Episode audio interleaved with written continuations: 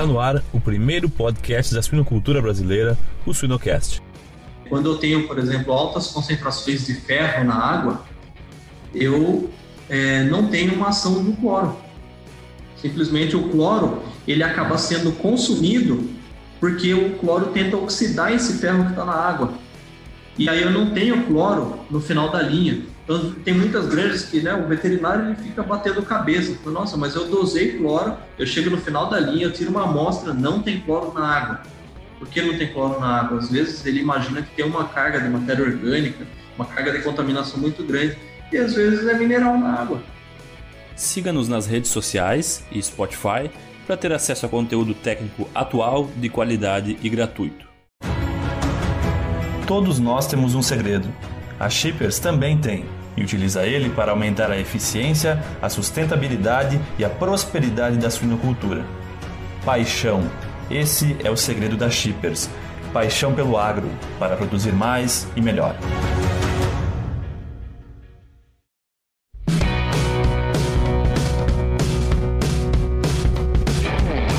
Olá pessoal, eu me chamo Jamil Facim e o Suinocast só é possível através do apoio de empresas inovadoras e que apoiam a educação continuada na suinocultura. MSD Saúde Animal, EveryPig, Fibro, Ouro Fino, Seva e MS Shippers Paixão pelo Agro.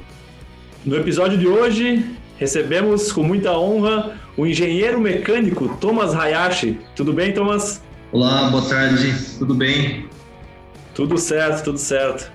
Thomas, me diga uma coisa. Uh, uh, eu acho que é o primeiro engenheiro mecânico que a gente recebe aqui no, no, no Suinocast. A gente vai falar de um tema super importante aí que eu acho que os engenheiros mecânicos entendem até mais que os veterinários, que é a água, né? Mas antes de mais nada, Thomas, tu poderia te apresentar um pouquinho para nós, dizer teu background?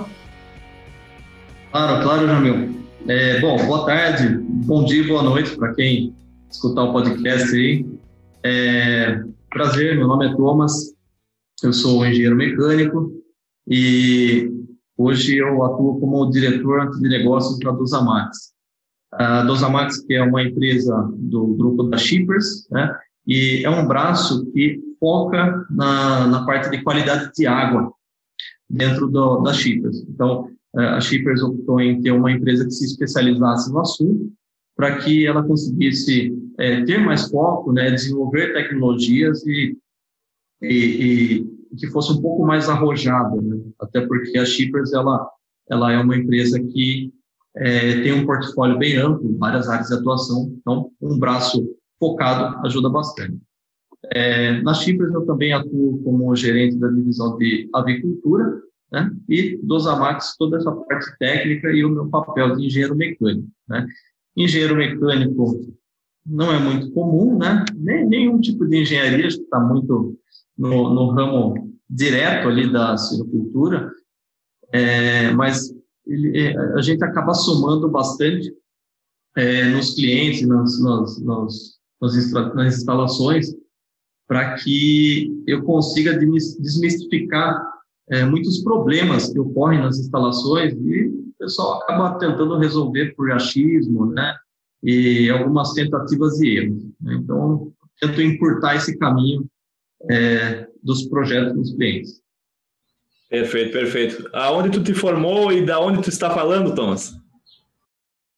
Eu, eu na realidade, eu sou de Amparo, né, uma cidade do interior de São Paulo, é, mas hoje eu moro numa cidade chamada Bragança Paulista. E eu sou formado na Universidade de São Francisco.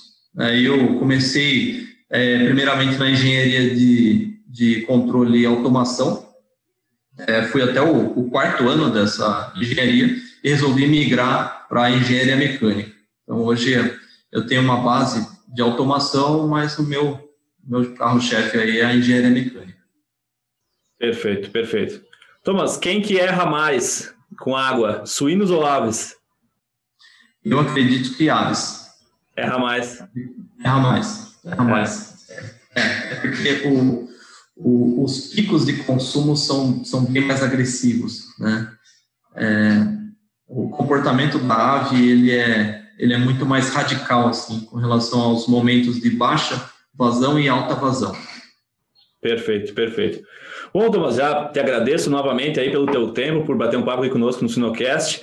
Uh, ah, Para a gente iniciar assim nosso bate-papo, eu queria que tu nos desse um pouco a, a, tua visão, né? Porque às vezes a gente tem uma visão de campo muito relacionando água a manejo, e eu queria realmente escutar de ti como engenheiro e especialista nesse tema água, a importância da água, seja como, obviamente, nutriente a gente sabe que é o mais importante, e também que tu desse algumas, algumas ideias sobre uh, uh, como que tu vê a omissão assim da, da, qualidade da água pelo veterinário, pelo zootecnista, pelo técnico de campo. Bom, a água é o nutriente mais importante para o suíno, né? É, porém, se você analisar economicamente nas instalações, é, basicamente 70% do custo de uma operação ele está em 30% de consumo de ração, né? E, e a água, ela representa 70% do consumo do animal e o investimento é 1%, se não for menos, né, em água. É, e, e, a água, tem, tem-se muito a, a tradição de dizer que minha água é boa, né? Você chega na propriedade, a primeira resposta que a pessoa diz é: ah, minha água é boa, minha água é tranquila. É, porém, é, tem detalhes que ocorrem dentro de uma, de uma infraestrutura de, de granja que, por mais que eu tenha uma água boa, às vezes, na fonte, a água que chega na ponta do bebedouro não é tão boa assim. Por quê? Porque eu posso ter contaminação dentro da tubulação, eu posso ter, ao longo do ano, a minha fonte de água com variações, tanto de minerais como de, de fontes de contaminação, né? É, nós temos clientes que, é, em alguns casos, eles captam água de superfície, captam água de poço, captam água de mina, mistura essa salada dentro de um reservatório central e manda para consumo, né? É, e, e nisso, ele não consegue entender da onde que vem algumas fontes de contaminação, alguns patógenos que estão na água, né? deficiências que ocorrem ao longo do ano com relação à concentração de minerais, com relação à dureza da água, que também tende a variar, o pH da água também varia ao longo do ano, e, e às vezes essas empresas fazem uma coleta anual, duas coletas, e ele não consegue rastrear essa, essa qualidade de água. Né? é, eu acredito que um ponto que, que surte muito resultado, né, a parte de água. Você começa a investir um pouco em água, você já começa a ver grandes resultados na grande.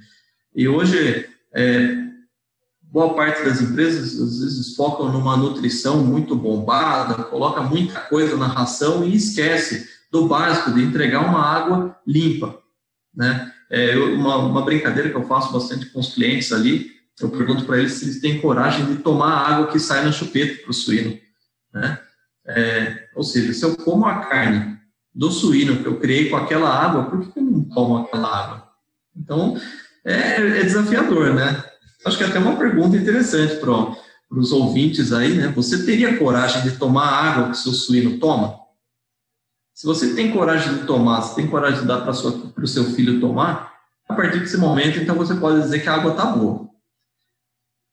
Exato, exato. Não, sem dúvida. E, e, aqui eu faço uma, uma meia-culpa, né? Porque eu, eu como veterinário, também, uh, uh, uh, não digo que menosprezei, mas sempre tive uma visão muito não focada nesse ponto, né, Thomas? A gente fica naquela. Ah, a gente, a gente tem regiões suinícolas uh, uh, com abundante uh, disponibilidade de água, com onde cava encontra água, poço artesiano, regiões boas em termos de, de verde, né? E, e, a gente acredita que só isso é suficiente para termos uma água no, no poço boa e que eu, e eu levo essa, essa qualidade da água direto para a chupeta para o animal beber. E, e, e, tem um longo caminho, tem variações, como tu mesmo falou, né, variações ao longo do ano. Uh, uh, e uma, da, uma das principais variações que eu entendo é que a gente anda numa onda já há bastante tempo de, de crescimento do agronegócio no Brasil, né, seja de suínos e aves, e, e acontece que as granjas estão crescendo, novas granjas, mas granjas antigas, muito antigas, crescendo.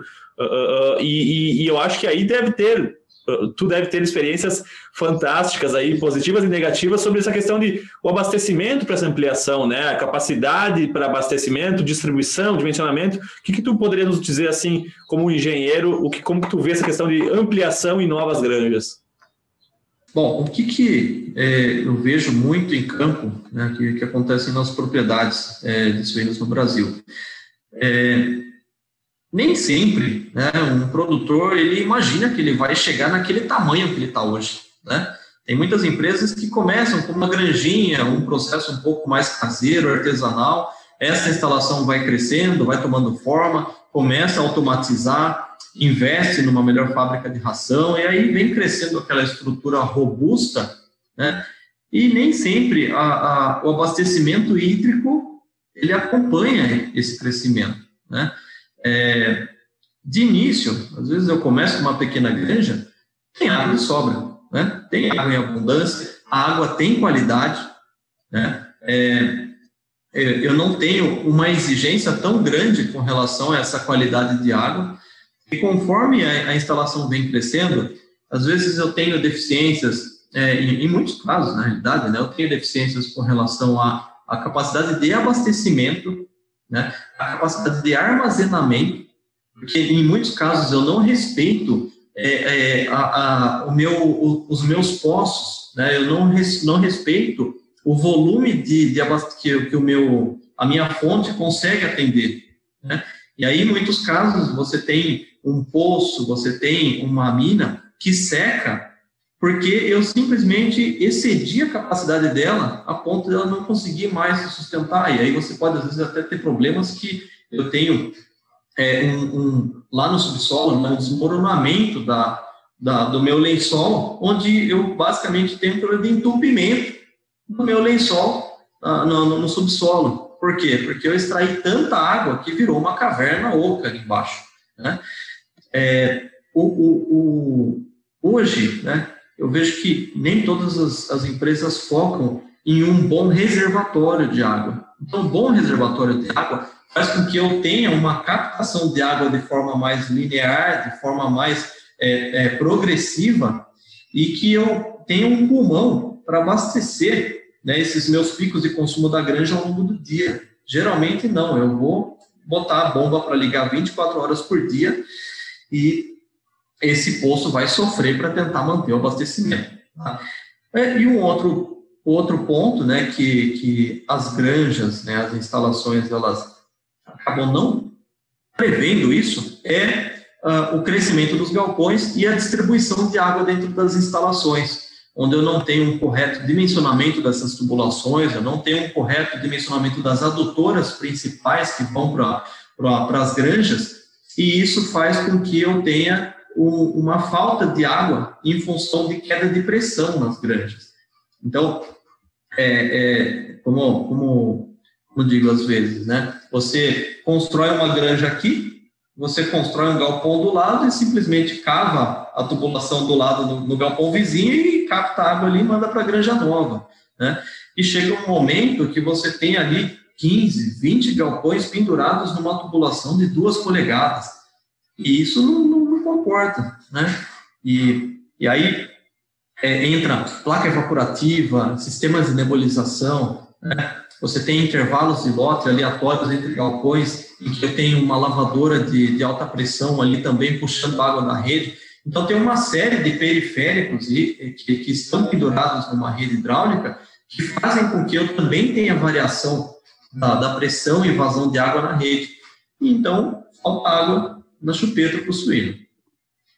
Sim, sim. E eu adicionaria também, a, gente, é, é, muito comum tu ver uma granja que não utilizava comedouro com água e agora utiliza, né? Então tu vai ter aí, ah, colocou 50 comedouros no barracão e agora todos eles são, são um cano pendurado na, na linha principal ali que é de água para o barracão, né? Eu acho que é, e a gente fica perguntando, ah, mas não funciona direito, o suíno não sabe acionar o bebedouro, uh, tá com muita pressão no comedouro, não consigo regular, e daí eu baixei a pressão da, da chupeta. Eu acho que é a gente, a gente uh, uh, trata com uma certa displicência assim esse tema, né? Se a gente fosse pensar, acho que talvez eu nunca construí uma casa, mas acredito que a gente ia, se preocupa um pouco mais né, com, com, com essa questão de pressão e outras coisas.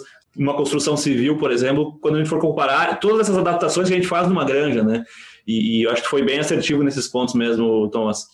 É, é, e, dentro das granjas, né, é, tem isso dentro da mecânica muito claro, tá? Eu, eu, também não vou aprofundar em muitos detalhes da, da de, de base de cálculo, mas uh, você tem duas você tem duas condições na, na mecânica dos fluidos. Uma condição é a estática, é a rede de água parada sem nenhum fluxo, e a outra condição é a dinâmica, onde você tem a água correndo na tubulação no momento de pico de consumo. E o que acontece? É, em alguns casos, a, a, o produtor ele tem um reservatório ali com 15, 20 metros de desnível com relação à granja, e ele diz o quê? Não, tem uma ótima pressão, pressão muito boa.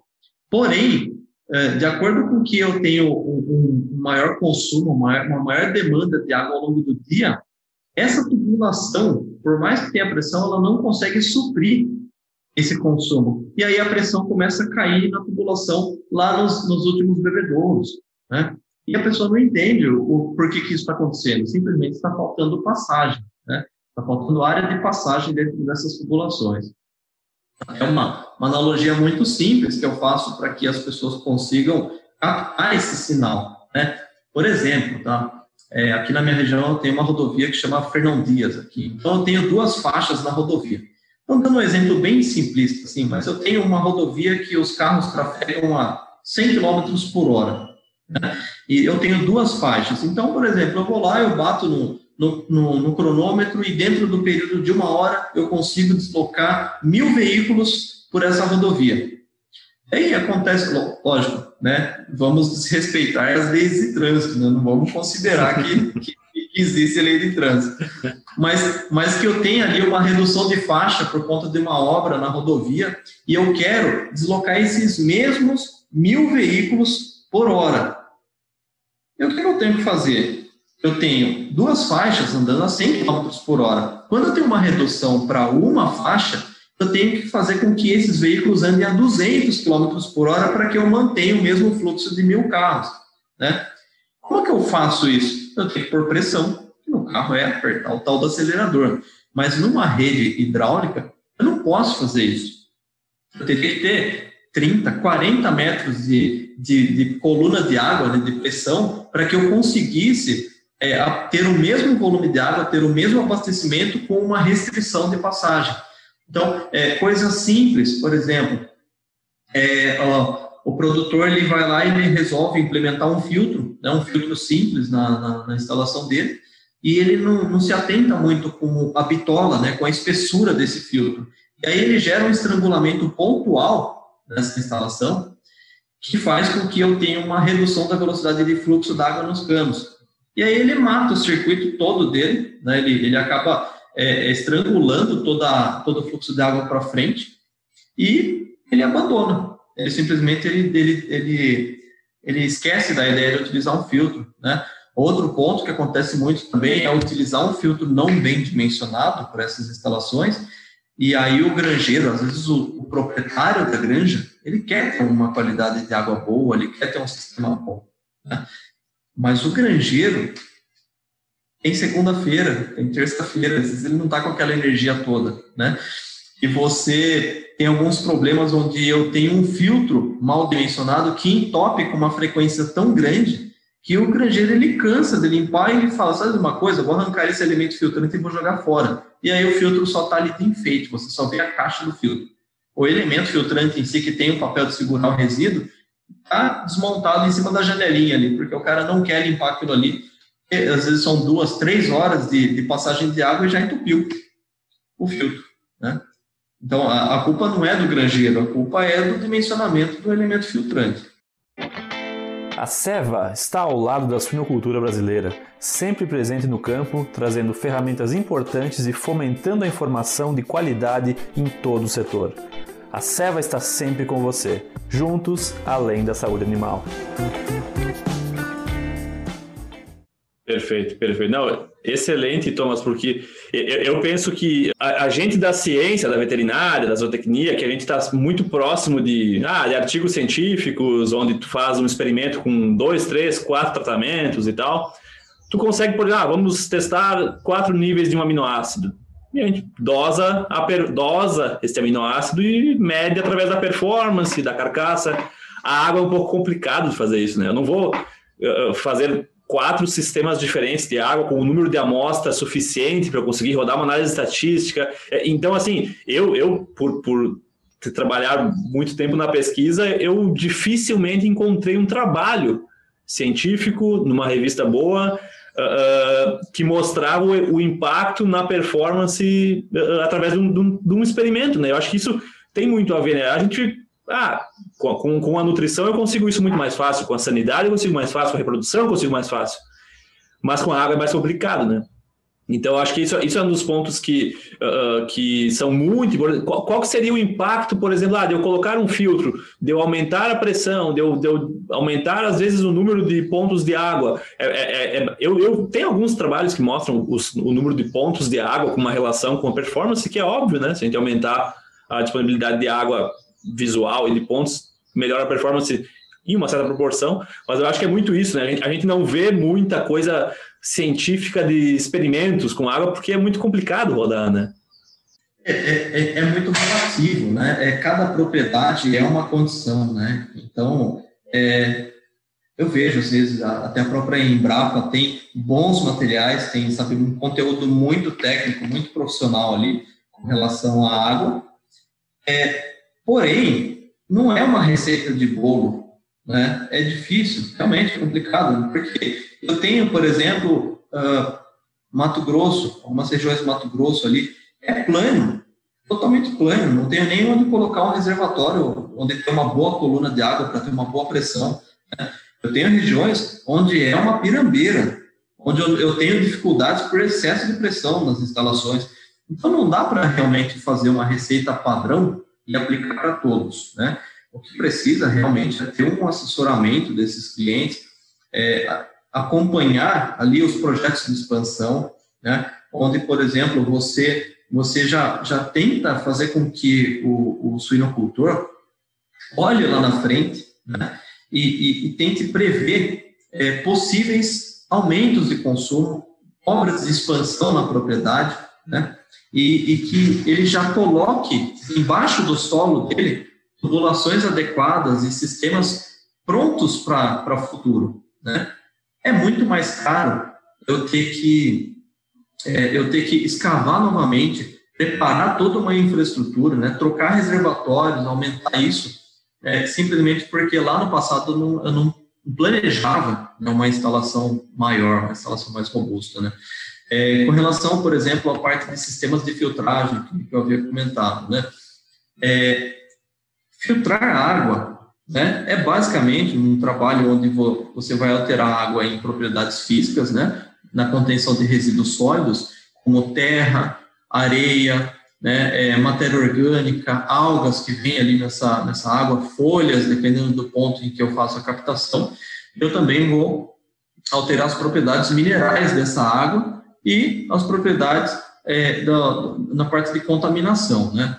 É, por exemplo, né, um, algo simples: terra, areia, né, e matéria orgânica. Por que, que eu vou gastar um, um, um aditivo para desinfetar terra, areia, né, esses, esses, esses resíduos que vêm dentro da água? É muito mais inteligente eu conter esses sólidos antes e depois eu vou gastar um químico mais arrojado, um produto mais sofisticado ali, um dióxido de cloro, né? É, para que eu, eu, eu entre com o químico de forma assertiva para tratar exatamente a água. Né? Eu vou desinfetar a terra, vou desinfetar a areia? Não. Né? E você vê coisas simples, né? É, nas granjas, o pessoal não se atenta muito a filtragem. Eu tenho problemas onde a chupeta entope, e aí eu o artista vai lá e ele remove o elemento filtrante da chupeta para facilitar a passagem da terra. Né? E daí eu, eu não tenho problema de entupimento na chupeta. E isso é, é totalmente errado. Eu não posso fazer isso.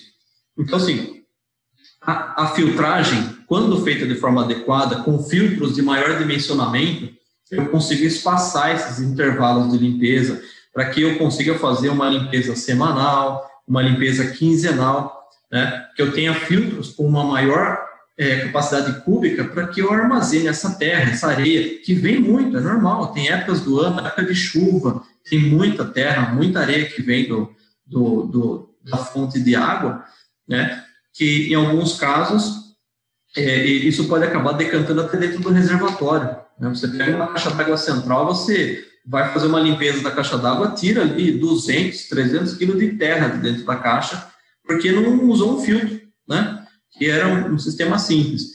E é, até nós trabalhamos também com, com, a parte de sistemas de filtragem, onde eu vou também corrigir é, a parte é, mineral né, da, dessa água, onde eu tenho alguns desafios, por exemplo, como ferro, é, manganês é, e, e a, a, própria dureza da água, né, o cálcio, o calcário, é, que vão afetar a performance do animal de forma muito silenciosa.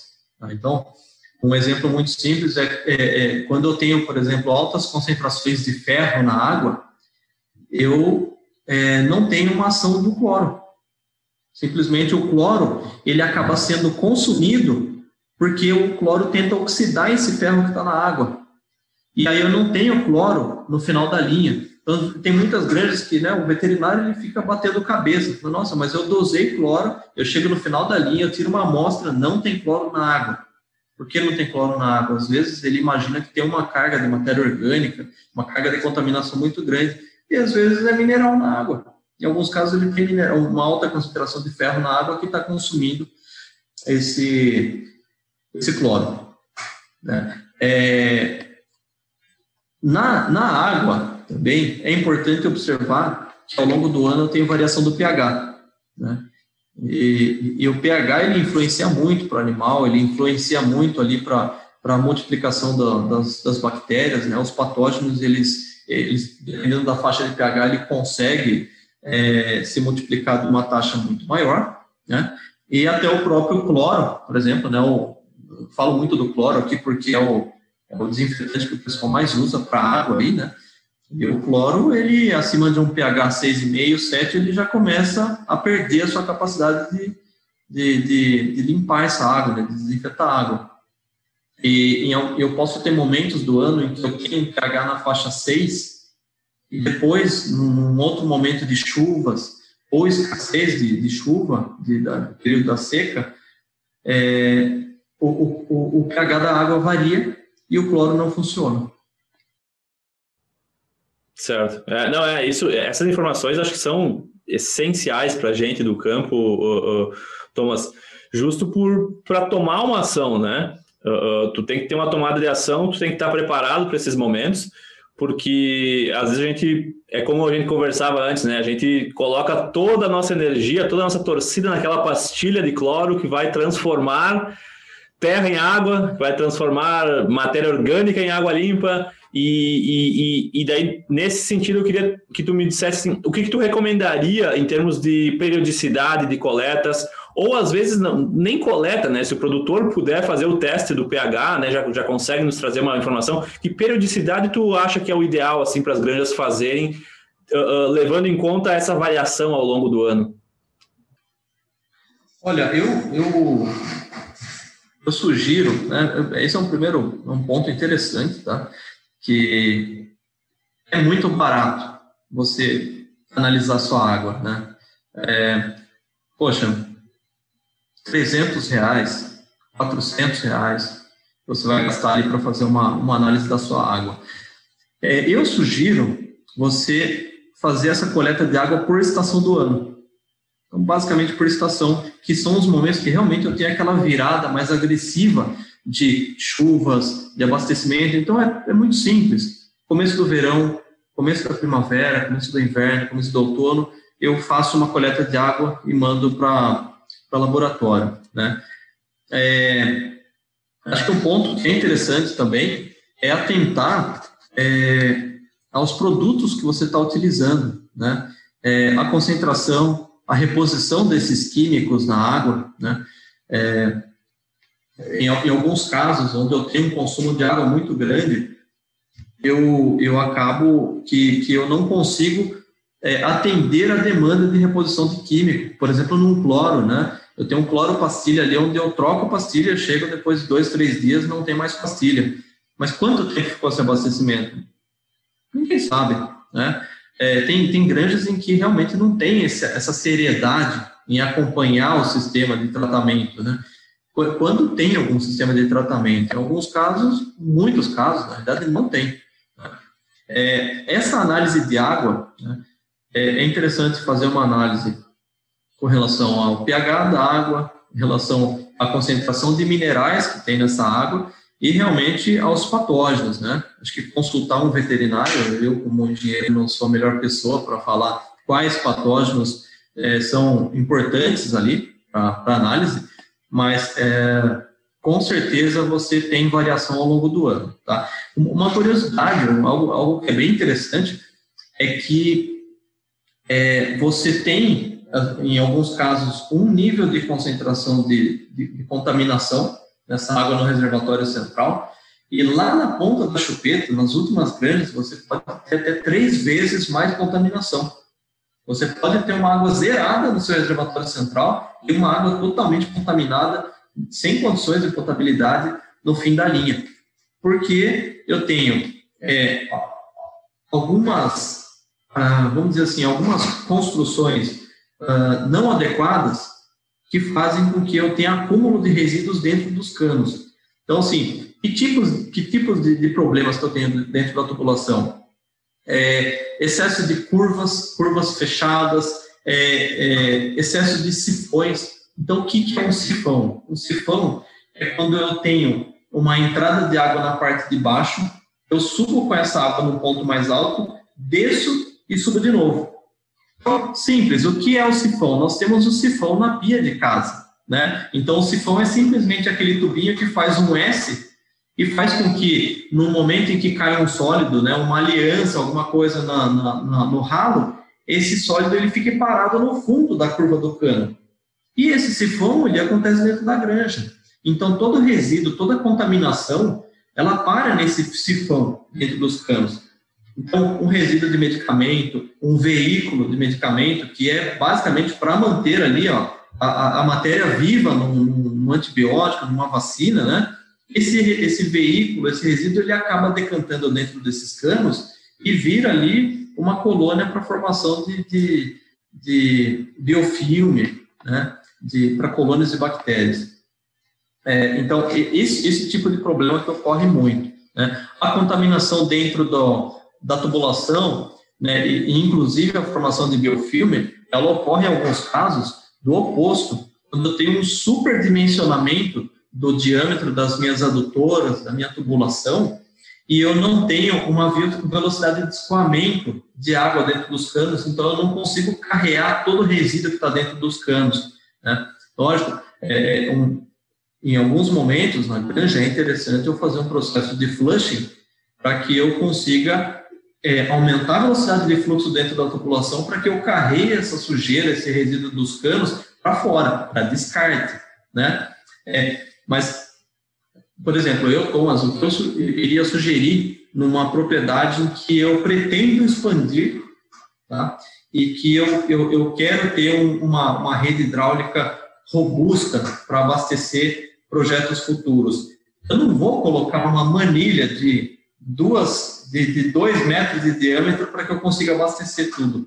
Mas eu vou trabalhar com uma, duas, três adutoras e eu mantenho ali duas adutoras enterradas em stand-by, né? Coloca ali um, uma bandeirinha para marcar que um, como faz a Petrobras ali, né? Marca um ponto ali para dizer que tem uma adutora de espera ali. Por quê? E as, as granjas elas trocam de granjeiro, troca de gerente, troca de supervisor, e aí depois ali de 5, 10 anos você chega lá e você olha para o cara do granjeiro e fala para ele, de onde vem a água que chega aqui? Ele fala, dali, ele aponta para a caixa e não sabe nem de onde vem essa água, por onde passa, né? Então, é interessante ter um projeto hídrico, né, do subsolo e que eu tenha ali tubulações que estão na espera para expansão.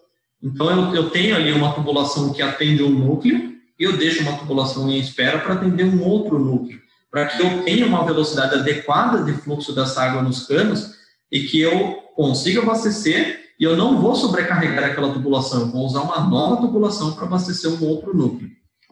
Perfeito, perfeito. E, Thomas, só, só um, um, ponto ainda antes, quando a gente estava falando de coleta, uh, como que tu recomendaria a coleta em si? Por exemplo, coletar no, na chupeta, no reservatório e na fonte? Sim. É, o, o interessante é que você consiga saber qual é o status né, da sua água como um todo, né? Como um todo. Até para que você consiga é, é, prever e, e, dimensionar o quanto você precisa usar de produto químico para que você corrija essa água. Então, é, é interessante que eu faça uma coleta no meu, no meu abastecimento, tá? que eu faça uma coleta no, no, logo no, após o sistema de dosagem e uma coleta no final da linha. Né? Por quê? Porque não tem, não tem jeito. Eu tenho uma concentração de químico no início da rede de, dos bebedouros e eu tenho outra concentração no final. Né? É, é um pouco é um pouco ignorante até, né? O pessoal trabalhar somente com base na concentração é, aceitável do, dos químicos no final de linha. Por quê? Porque eu estou sobrecarregando, né? Eu estou superdosando um produto químico no início dos bebedouros. Então, se eu tenho ali às vezes, um sistema de dosagem central, onde eu trabalho com um químico não muito bom, tá? como um cloro, por exemplo, que não consegue chegar muito longe nas, na, na, nas granjas, nos bebedouros. O que, que a pessoa faz? Aumenta a dose, né? Dose, coloca uma dose mais alta para que eu consiga chegar ali com 2, 3 ppm de cloro no fim da linha. Não, não é legal fazer isso. O que, que eu faço? Eu coloco mais um ponto de dosagem de produto. Se eu não consigo chegar com esse produto no fim da linha, então vou ter que montar um dosador intermediário para suplementar essa, essa dose de químico. É lógico que existem produtos mais sofisticados e, e, e muito mais eficientes, como o dióxido de cloro. Né? O dióxido de cloro, é, que é um produto que, que eu, eu, eu, vejo como uma tendência de uso no Brasil, né? como também já é lá fora, é um, é um, é um, um, produto que é um químico que ele consegue trabalhar numa faixa muito ampla de pH, tá? é, que até abrindo um parênteses aqui, é, tem muitas empresas que usam o ácido, né, fazem acidificação da água para viabilizar o cloro. É totalmente racional isso, né? Eu vou acidificar a água para trazer numa faixa de pH que o cloro funciona. Ora, então, por que, que eu não paro com isso e eu uso um produto que é independente do pH, né? como o dióxido de cloro. O dióxido de cloro ele vai trabalhar numa faixa de pH de, de 3 a 11 sem variação. De 3 a 11 está ótimo, eu tenho todas as condições de campo. Né? Um produto que não tem influência de temperatura, por exemplo, é, ele não tem influência é, com relação à matéria orgânica na água, e é, ele, ele, consegue manter um residual muito mais uh, longo do que o cloro. Então, é um produto que vai ter um residual de até 72 horas na água, né? E usa uma dose muito mais baixa. Né? É, hoje é, tem um, tem um outro desafio, isso talvez um pouco mais na suinocultura, né? Que, é, que são as, as doses de cloro muito altas que acabam danificando os equipamentos, né? Danifica tudo, o cloro apodrece a parte plástica, né? danifica é, os diafragmas de regulagem de pressão, que fazem com que o, o, o produtor ali a cada 8, 10 anos tenha que trocar sistemas de bebedouro porque o cloro destruiu tudo. Né? É, e, e, você pegar, por exemplo, um produto como o dióxido, ele utiliza é, doses aí 15 vezes menores do que o cloro. Já pensou estar no top 1% da suinocultura? Acesse academiasuina.com.br e invista no seu conhecimento. Perfeito, perfeito. Bom, uh, uh, Thomas, tu falou vários equívocos aí e, e, e, erros quando a gente administra, quando a gente administra um, um aditivo ou, ou um antibiótico. Tem, tem, mais algum aí que, que a gente não falou? Olha, eu acredito que mais sobre como administrar esses aditivos, né? Acho que um ponto que é, que é muito importante, né? E que também é um dos, um dos principais vilões aí nas grandes. Tá? Por quê? Porque eu, quando eu vou, eu vou injetar um determinado químico na água, seja um medicamento, seja um, um, um, desinfetante, seja o que for, eu preciso ter concentrações adequadas, né? Então, tem que ter lá, por exemplo, um medicamento, ah, numa dose ali de 2%, 1%, né? O cloro, né? O próprio dióxido, são doses extremamente baixas, né? Eu tenho que trabalhar, por exemplo, com dióxido de cloro a 0,3 ppm. Então, é, é absurdamente baixo. Então, 0,3 ppm, só para que o pessoal consiga entender o quão é pouco, né? 0,3 ppm são 300, é, 300 ml do produto para cada 1 milhão de litros de água. Ou seja, né, se eu estou trabalhando com um produto a 1 ppm, é uma parte por milhão. Né? Então, é, é, eu, não, eu não tenho como colocar um, um sistema de dosagem impreciso para trabalhar com números tão pequenos assim. Né? E, e, e, hoje eu vejo muito ainda, né, é, em pleno 2021, instalações onde não trabalham com sistemas de dosagem proporcional. Então, assim, bom, de forma simples, o que, é a dosagem proporcional, dosagem não proporcional? Uma dosagem não proporcional, eu injeto um volume X fixo de concentrado, indiferente do quanto passa de água. E uma dosagem proporcional, eu meço o volume de água que passa na tubulação e eu injeto o concentrado de acordo com a, a, a dose pré-definida. Né? Isso é, é de suma importância para que eu não tenha subdoses de produto, superdoses de produto, né? para que eu não tenha saturação de químicos dentro da tubulação, onde eu tenho aí um agravante, como esse efeito sifão dentro dos canos, né? em que eu, eu, eu coloco um concentrado de forma é, tão, tão concentrada, né, tão saturada dentro da tubulação, que ele entra dentro dos canos e decanta. Né? Simplesmente ele decanta dentro da tubulação e começa a aderir nas paredes dos canos. Né? É, os sistemas de dosagem proporcional é, são tem muitos no mercado, mas é, basicamente, é, os, os, principais aí são sistemas por bombas eletromagnéticas, né? Onde eu tenho um hidrômetro, ele vai medir o consumo de água e ele vai mandar sinal para uma bomba que vai fazer a injeção desse concentrado na água, né? Também posso trabalhar com bombas é, é volumétricas, né? Que são as, as bombas movidas por água, né? Que não utilizam energia elétrica, em que eu tenho a passagem de água por dentro do equipamento e eu ajusto o percentual de dosagem na, na, na, parte inferior ali, ele vai fazer essa proporção sempre. Né? Por quê? É, eu, tenho, é, eu tenho condições, por exemplo, eu tenho situações onde um cloro pastilha, né? O cloro pastilha todo mundo está muito familiarizado a utilizar. É, o cloro pastilha ele é um sistema que, além de não ser proporcional ao volume, ao consumo de água, ele também não é constante porque eu tenho ali uma variação do diâmetro, tem uma, uma variação da área de superfície dessa pastilha que ela vai ali sendo consumida ao longo do, do tempo e ela vai perdendo a área de contato com a água. Então, cada vez mais a pastilha libera, é, libera menos cloro para a água. Né? Fora que, em situações onde eu tenho um baixo consumo de água, eu tenho uma pastilha tendo muita troca com essa água, eu tenho uma superdose de cloro. Eu tenho outras condições, outro momento em que eu tenho um alto consumo de água e essa pastilha não consegue ter o tempo adequado de troca com a água e eu tenho uma subdose de cloro, falta cloro. E aí eu entrego uma água contaminada para o animal. Né? Então, assim, na minha opinião, é, é, é inadmissível eu trabalhar com uma desinfecção da água de forma não proporcional. Né? Então, se eu tenho um químico que a orientação técnica dele é trabalhar com uma dose, por exemplo, de três partes por milhão, é três partes por milhão sempre. Né? Não pode ser no momento do dia que eu tenho um volume de consumo médio pré-determinado ali, que eu tenho essa dose. E aí eu tenho um momento, o início do dia, onde eu, te, eu tenho um químico que ficou é, é, curtindo na água a noite toda e eu dou uma dose venenosa desse químico na parte da manhã e no pico de consumo da tarde falta produto e ninguém ninguém toma uma água limpa, né?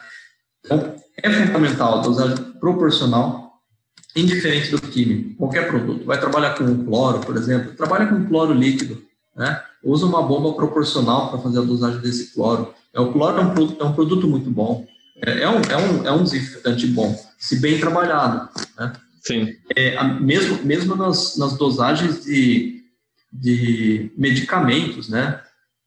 Ó céus, quem que inventou a caixa d'água na granja? Né? E o pessoal vai lá e coloca a caixa d'água, faz ali aquele caldeirão do bruxo ali, né? Joga três, quatro pacotinhas de medicamento, mexe com cabo de vassoura, abre a água e acredita que vai tudo muito bem, né? Bom, primeiro, né, se você vai trabalhar com um reservatório, possivelmente esse reservatório está mais alto. Então, você tem que ter um, funcionário trabalhando em altura, né? Porque daí a gente entra num outro negócio, qualquer dia você fala com um podcast voltado a problemas trabalhistas em grandes, né? mas mas é, trabalhar em altura já é um problema na granja. Então você tem que pegar ali, o veterinário chega ali, faz uma visita e fala, ó, isso daqui você vai colocar um pacote para cada mil litros d'água, né? É, o animal leva ali, por exemplo, três horas para consumir uma caixa de mil litros, e aí o granjeiro, ele olha, ele está com quatro pacotes na mão, ele olha e fala, mas nem a pau que eu vou subir quatro vezes nessa caixa d'água para fazer uma mistura. Ele joga os quatro pacotes numa caixa só e deixa descer na tubulação, né? Então, assim, é, é o pessoal usa a caixa d'água como se fosse um ralo, né? Joga o medicamento ali, faz uma mistura não adequada, né? O, o, o, consumo dessa água na caixa ele se dá pelo ladrão, que é o fundo, e aí eu tenho uma, uma superdose de produto no início da caixa, eu tenho é, no final da caixa somente o veículo, o veículo geralmente ele tende a decantar dentro do reservatório, e no final eu puxo todo aquele veículo que vai para a tubulação. Né? Então, assim, é, por mais que seja proporcional a dosagem na caixa, é, quando bem feita, né? Eu tenho ali um, um, pacotinho que eu tenho que colocar 100 gramas para mil litros d'água. Eu vou lá e diluo nesse reservatório. A caixa não é homogênea, né? A distribuição dentro da caixa não é homogênea. O ponto de captação da, do, do químico na caixa não é homogêneo. Então, suinocultores que estão ouvindo, gente, não usem caixa d'água. Coloquem um sistema de dosagem proporcional. Perfeito. Não, Thomas, é, é, eu acho que é bem isso, até a gente conversava antes, né? Eu diria que se a gente for medicar um lote aí com um anti, antimicrobiano de 20 ppm, na média o lote vai beber 20 ppm, né? Mas vai ter animal que vai beber 1 ppm e vai ter animal que vai beber 40 ppm. Exatamente, exatamente. Então, é, um, um ponto, né? É, eu, uma analogia que eu, que eu sempre fiz eu sempre fiz para os clientes com relação à parte de sistemas de dosagem e concentração de produto. Eu não conheço de medicamento, tá? mas eu sei que tem medicamentos que eu tenho um período correto para consumir, né? E, e eu não posso é, fornecer um excesso, né, um, um, medicamento altamente concentrado, como também não posso fornecer um medicamento com, com uma concentração abaixo, porque a eficiência dele vai embora. Né? É, e isso é, é, é, muito importante dentro da granja, mas é negligenciado. As pessoas não, não, não, não, não é que elas não ligam para isso, mas é o conhecimento, né? Às vezes a pessoa não tem o conhecimento disso. E até os próprios veterinários, né? eu, eu sempre faço os treinamentos, e eu sei que você é veterinário, mas geralmente os veterinários são meio ruins de conta. Tem uma dificuldade com matemática então, são coisas simples que têm uma certa preocupação. Então, por exemplo, teve aí há um bom tempo uma certa resistência do uso de sistemas de dosagem, né, os dosadores volumétricos, aquelas bombinhas, porque tinha essa dificuldade de calcular. Bom, mas espera aí, tudo bem, eu uso então esse pacotinho de 100 gramas em mil litros d'água. Nossa, tão simples, né? O mundo é simples, joga dentro da caixa d'água e quem, quem dança é o granjeiro, que fica ali subindo para colocar. Mas aí ele se pergunta, tá, mas quando eu coloco esse mesmo pacotinho de 100 gramas num, num balde, num tambor, com 20 litros, tá, então eu vou ter que dosar esse produto a 2%. Para mim é muito claro isso, né? Eu vou diluir, então, 100 gramas em 20 litros, e esses 20 litros, eu ajustando o dosador a 2%, dá na mesma. Pois 2% de mil litros são 20 litros. Só que isso é um pesadelo para o veterinário. Né? Realmente ele tem essa dificuldade.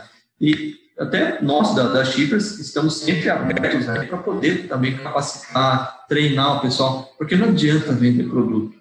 Se você não consegue capacitar um, um profissional para que ele consiga ver aquilo como algo simples, né, é algo claro, não vai dar certo. Não vai dar certo. Tá?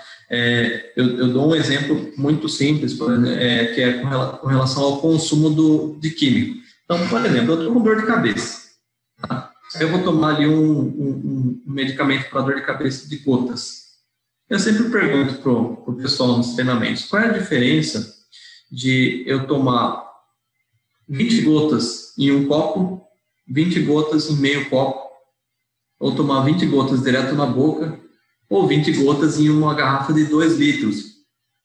Tem muita diferença, mas é, o objetivo final é tomar as 20 gotas. Porém, eu não posso, às vezes, em, em determinados casos, tomar diretamente as 20 gotas na boca, porque eu vou ter uma concentração muito alta do produto. Como também eu não posso diluir as 20 gotas em 2 litros d'água, que eu não vou conseguir tomar em uma hora. Então, é, é, lógico, não precisa levar a risca, né? eu não preciso temer tanto assim que eu não consiga é, é, distribuir o medicamento num período de seis horas, ou que eu também distribua o medicamento num período de uma hora, dando uma superdose, né?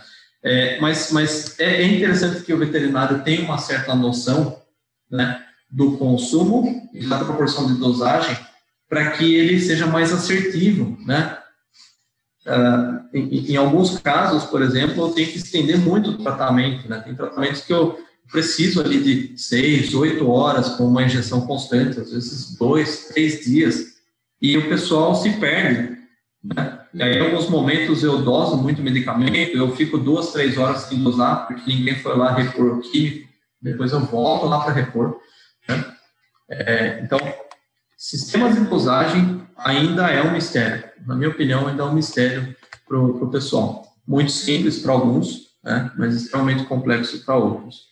É, eu, eu, eu, eu, sinto até uma dor no coração quando eu visito alguns clientes, algumas grandes agroindústrias, né? em que eu falo do sistema de dosagem e a resposta é que ele usa caixa d'água. Eu não, uso caixa d'água. Né? É, então, muitas empresas até dão abertura né, para que eu consiga explicar ali o quão aquilo é, é não profissional, mas tem empresas que realmente preferem trabalhar nesse método mais, mais arcaico. Perfeito. Thomas Hayashi, muito obrigado pelo teu tempo, pelos teus ensinamentos. Acho que eu, como veterinário, aí agradeço o sermão. Acho que a gente realmente menospreza e às vezes a gente, a gente acredita que um medicamento não ter funcionado via água foi pela resistência bacteriana. E quando que tem muito mais coisa que faz um medicamento não funcionar que, que não seja só resistência bacteriana. Muito obrigado mesmo, Tomás. A gente faz uma pergunta final para todos os nossos entrevistados. Eu queria que tu me recomendasse um livro. Não precisa ser relacionado a suínos ou a engenharia. Que livro tu me recomendaria? Bom, já que eu sou da área de mecânica, eu vou indicar um livro chamado Mecânica dos Fluidos. Ele deve ter mais ou menos umas 500 páginas. Mas, mas assim, é um, um livro um, um, livro interessante, né? O que eu indicaria é uma cartilha realmente da Embrapa ali. É, eu não lembro bem agora o nome dessa cartilha, mas existe uma cartilha da Embrapa que ele diz ali quais são os consumos de, de água na chupeta, né? Quais são os dimensionamentos de água dentro de uma granja e que eu acho que ela é simples, mas que resolve 80% do, do, do, do, dos casos de campo, tá? É, qualquer coisa depois eu posso te mandar ali qual, qual é essa para você colocar no, no, no podcast ali para o pessoal. Mas sim, a Embrapa tem um conteúdo muito bom relacionado à água. Tá? É, acho que é uma última mensagem que eu gostaria de, de deixar para o pessoal, né? É, lógico, eu vim, vim aqui só para compartilhar um pouco do conhecimento e tentar ajudar né, os profissionais do Brasil, sejam eles empresários, suinocultores, veterinários, integradores e por aí vai. Né? É, a gente está aqui para realmente tentar fomentar a tecnologia né, de forma inteligente, né, uh, onde eu tenho, por exemplo, casos aí em que clientes têm um desperdício absurdo de água por, por não, não, não, não conhecer ali o sistema, não ver que tem uma chupeta ali, que está tá jogando água fora, né? E o cara ali por 5, 10 anos gastou com muito medicamento e mais da metade foi tudo para o ralo, né? Mas a mensagem que eu deixo é que não existe fórmula milagrosa, tá? não existe o produto mágico, não existe o equipamento mágico, tá? A gente está é, em cima basicamente de produto, processo e gente. Então, se as granjas não tiverem esses três principais pilares, não anda. Então, eu tenho que ter um bom produto? Tenho. Mas sem um processo adequado para utilizar esse produto, não adianta. E sem gente preparada também para implementar isso, também não adianta. Né? Então, assim, eu tenho clientes em que a gente implementa um conceito fantástico e não vai, não anda. Simplesmente porque alguns pilares estão falhos. Né?